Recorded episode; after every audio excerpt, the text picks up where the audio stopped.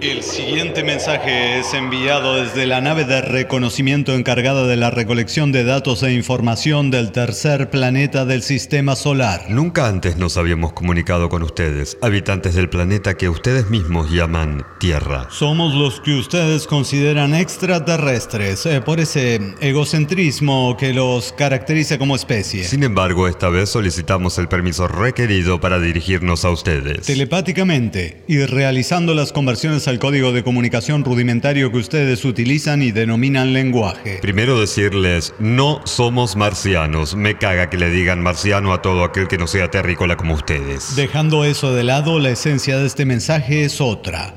En nuestra lengua, él o ella o eso respondería al nombre de... Mi nombre es... Traducido a su lengua sería algo así como Miguel Ángel.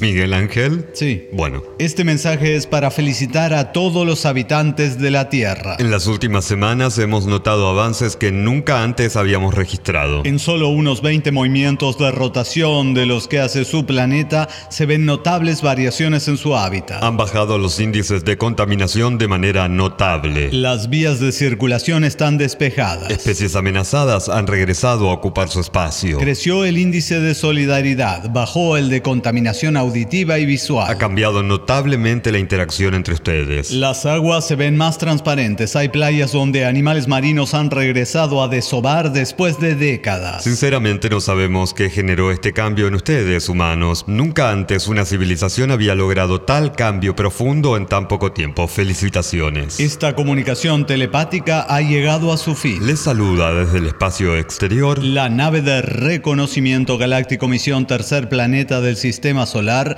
en su revisión temporal. Ah, qué bien, pensé que iba a decir Miguel Ángel. ¿Sabes cómo sería tu nombre en la Tierra? No, está bien, tampoco quiero saberlo.